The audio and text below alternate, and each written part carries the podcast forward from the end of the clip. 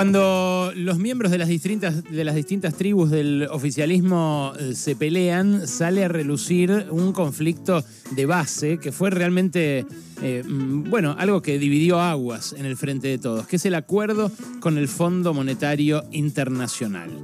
Eh, Máximo Kirchner em, no acompañó, la Cámpora y sus diputados no acompañaron la aprobación en el Congreso del acuerdo que firmó hace un año exactamente el Ejecutivo en cabeza de Martín Guzmán, que era entonces el ministro de Economía.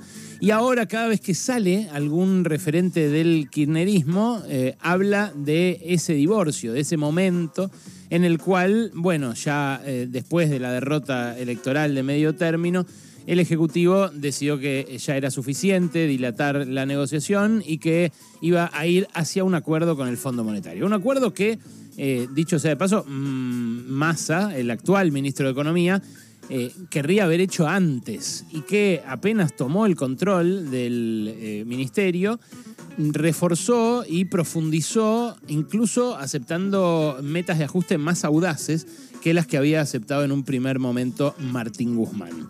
Pero la negociación eh, con el fondo de este gobierno se estiró durante dos años, desde eh, principios de 2020 hasta principios de 2022.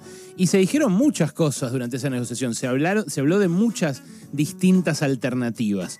Todo terminó en ese momento en el cual era eh, supuestamente el default o el acuerdo con el fondo, una disyuntiva de si no, en la cual, bueno, todos los diputados terminaron presionados. Eh, votando y la mayoría decidió que sí, que había que eh, firmar con el Fondo Monetario. Eso lo apoyaron también los opositores de Juntos por el Cambio eh, y la ultraderecha de Javier Milei y José Luis Espert, no así la izquierda del Frente de Izquierda con sus diputados, un bloque que rechazó en todos sus términos el acuerdo con el fondo. Esta semana se produjo una novedad a 15.000 kilómetros de Buenos Aires que muestra que quizás había eh, una ventana eh, para que no fuera esa la disyuntiva, no fuera el default o el acuerdo de ajuste con el Fondo Monetario, sino eh, una especie de salida por arriba del laberinto que, bueno, en el caso de este país, por lo menos parece que está a punto de conseguirse. El país es Sri Lanka. Y vos me dirás, ¿qué tiene que ver Sri Lanka con la Argentina? ¿En qué se puede comparar a un país con el otro? Eh, porque aquel país es una isla en el Océano Índico, como les dije, a 15.000 kilómetros de acá. Bueno, Sri Lanka eh, el año pasado tuvo una inflación de cerca del 80%.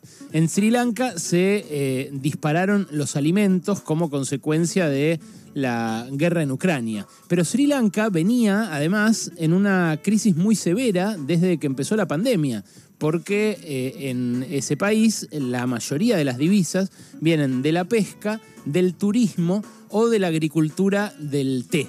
El famoso té de Ceilán es el que, bueno, se fabrica históricamente en Sri Lanka. De hecho, antes el país se llamaba eh, Ceilán, ahora se llama Sri Lanka. En Sri Lanka viven 22 millones de personas, o sea, la mitad de la población de Argentina. Es cierto, es una isla, es un país más chico, mucho más chico en territorio que el nuestro, pero por la densidad de población que hay ahí, eh, hay la mitad de la población. Y claro, esa crisis combinada de la pandemia primero, que le cerró el turismo, y eh, la crisis del té, que se produjo después, una crisis que, eh, bueno, los los enemigos del ecologismo y del ambientalismo dicen que se debe a que el gobierno dejó de usar los agroquímicos que ayudaban a la producción. Los ambientalistas responden que en realidad eh, fue una medida que tomó el gobierno equivocada porque prohibió la importación, no por ambientalistas, sino porque se quedó sin guita justamente por efecto de la pandemia. Entonces ahí estalló la crisis del té, pero no porque hayan querido cuidar el ambiente, sino porque eh, desesperadamente cambiaron la forma del cultivo. La cuestión es que Sri Lanka se quedó sin dólares. O sea, es un país de la mitad del tamaño nuestro en población que eh, tiene una inflación parecida y que se quedó sin dólares. Eh, que estuvo negociando con el Fondo Monetario y tiene un acuerdo con el Fondo Monetario, pero no lo puede cumplir porque el año pasado subió tanto la comida que hubo saqueos en las calles y desorden público a un nivel que parecía que se caía el gobierno. Bueno, lo que acaba de conseguir el gobierno de Ucrania después de casi caerse el año pasado en esa tremenda crisis fue un acuerdo apoyado por sus acreedores eh, bilaterales, un acuerdo eh, apoyado ya eh, formalmente desde este martes por tres acreedores importantes que son India, Arabia Saudita y Hungría pero que podría ser apoyado también por China en los próximos días eh, y que le permitiría llegar a un acuerdo para refinanciar una deuda con el Fondo Monetario que es mucho menor que la que tiene Argentina, porque al gobierno de Sirianca no le prestaron descontroladamente contra todos sus estatutos como le prestaron acá a Macri esos 45 mil palos, eh, pero que va a ser un acuerdo con 10 años de gracia y 15 años para eh, pagar la deuda. Es un acuerdo mucho mejor en términos de tiempo, de patear hacia adelante la deuda, que el que consiguió Alberto Fernández con Martín Guzmán el año pasado. ¿Y cuál es la novedad? Que hicieron eh, participar a los países directamente, a los países acreedores. Le dijeron, mira, nosotros eh, si fundimos, tus empresas que están acá también se funden y también van a sufrir. Esto es algo que eh, Argentina no hizo en ningún momento y que podría haber hecho. Eh, aquí eh, en el país. De hecho, eh, se lo propusieron formalmente, se lo propuso abiertamente al gobierno un exdirector por Argentina en el Banco Mundial, en el anterior gobierno de Cristina, que se llama Daniel Kotzer. Nosotros lo hemos entrevistado acá a Daniel Kotzer porque ahora trabaja en la Central Sindical Internacional en Bruselas, pero en el medio trabajó también en la OIT, en la Organización Internacional de Trabajo. Es un economista muy reconocido a nivel internacional. ¿Y qué decía eh, Kotzer en noviembre de 2021? O sea, apenas uno o dos meses antes de que se cerrara el acuerdo de Argentina, que nosotros podíamos negociar con el Fondo Monetario el repago de la mitad del crédito de Macri, 22 mil millones de dólares, que era lo máximo que le permitían sus estatutos prestarle a la Argentina en aquel momento al Fondo Monetario, y que el resto se discutiera bilateralmente con los países más poderosos del mundo, con los del G7, básicamente, que son los que mandan también en el fondo.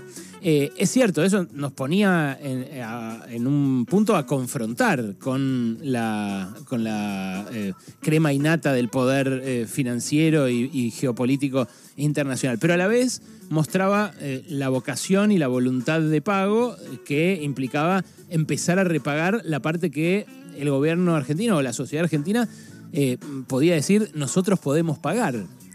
Bueno, lo que terminó pasando es que eh, se firmó un acuerdo que es imposible de cumplir, que va a llevarnos a otra crisis en 2024 o 2025, mientras, para peor, el oficialismo y la oposición discuten si no va a haber una crisis antes, como la que quieren generar con el comunicado que sacó el lunes la dirigencia de Juntos por el Cambio. Eh, la verdadera deuda impagable, la verdadera bomba, la, la inviable, la que hace inviable nuestra economía, es esta deuda, la del Fondo Monetario. Y en un país a 15.000 kilómetros de distancia acaban de mostrar que obviamente con sus particularidades, la deuda que tienen ellos con el fondo, como les dije, es mucho menor, es de cerca de 4.000 millones de dólares, pero tienen otros 13.000 millones de dólares que le deben a acreedores eh, privados, eh, les deben eh, también a los países estos que les estoy diciendo, otra guita que es prácticamente equivalente a la que le deben al fondo. En ese país, a 15.000 kilómetros de Buenos Aires, lo que quedó demostrado es que no era blanco o negro, que eh, podía hacerse en Argentina una negociación eh, más dura, más tensa, que no nos pusiera ahora a discutir el grado de ajuste que tiene que llevar adelante este gobierno después de los tremendos ajustes que ya sufrimos en los últimos cinco años, especialmente en el ingreso. Eh, es una ucronía, porque ya a esta altura no, sabemos eh, cómo habría terminado, es una realidad alternativa si se hubieran puesto de acuerdo de otra manera en el oficialismo. Pero estuvieron peleándose durante dos años para ver qué hacer, con algo que ya sabían que era un problema al principio del gobierno y que si hubieran enfrentado incluso en diciembre de 2019 eh, a la sociedad diciéndole que era efectivamente el problema, el talón de Aquiles de la economía y que era la verdadera bomba que dejaba Mauricio Macri, bueno, la realidad actual podría ser muy distinta. Incluso podría ser distinta también la debilidad en la que este mismo gobierno se planta frente a la oposición. Pasaron cosas. Cosas.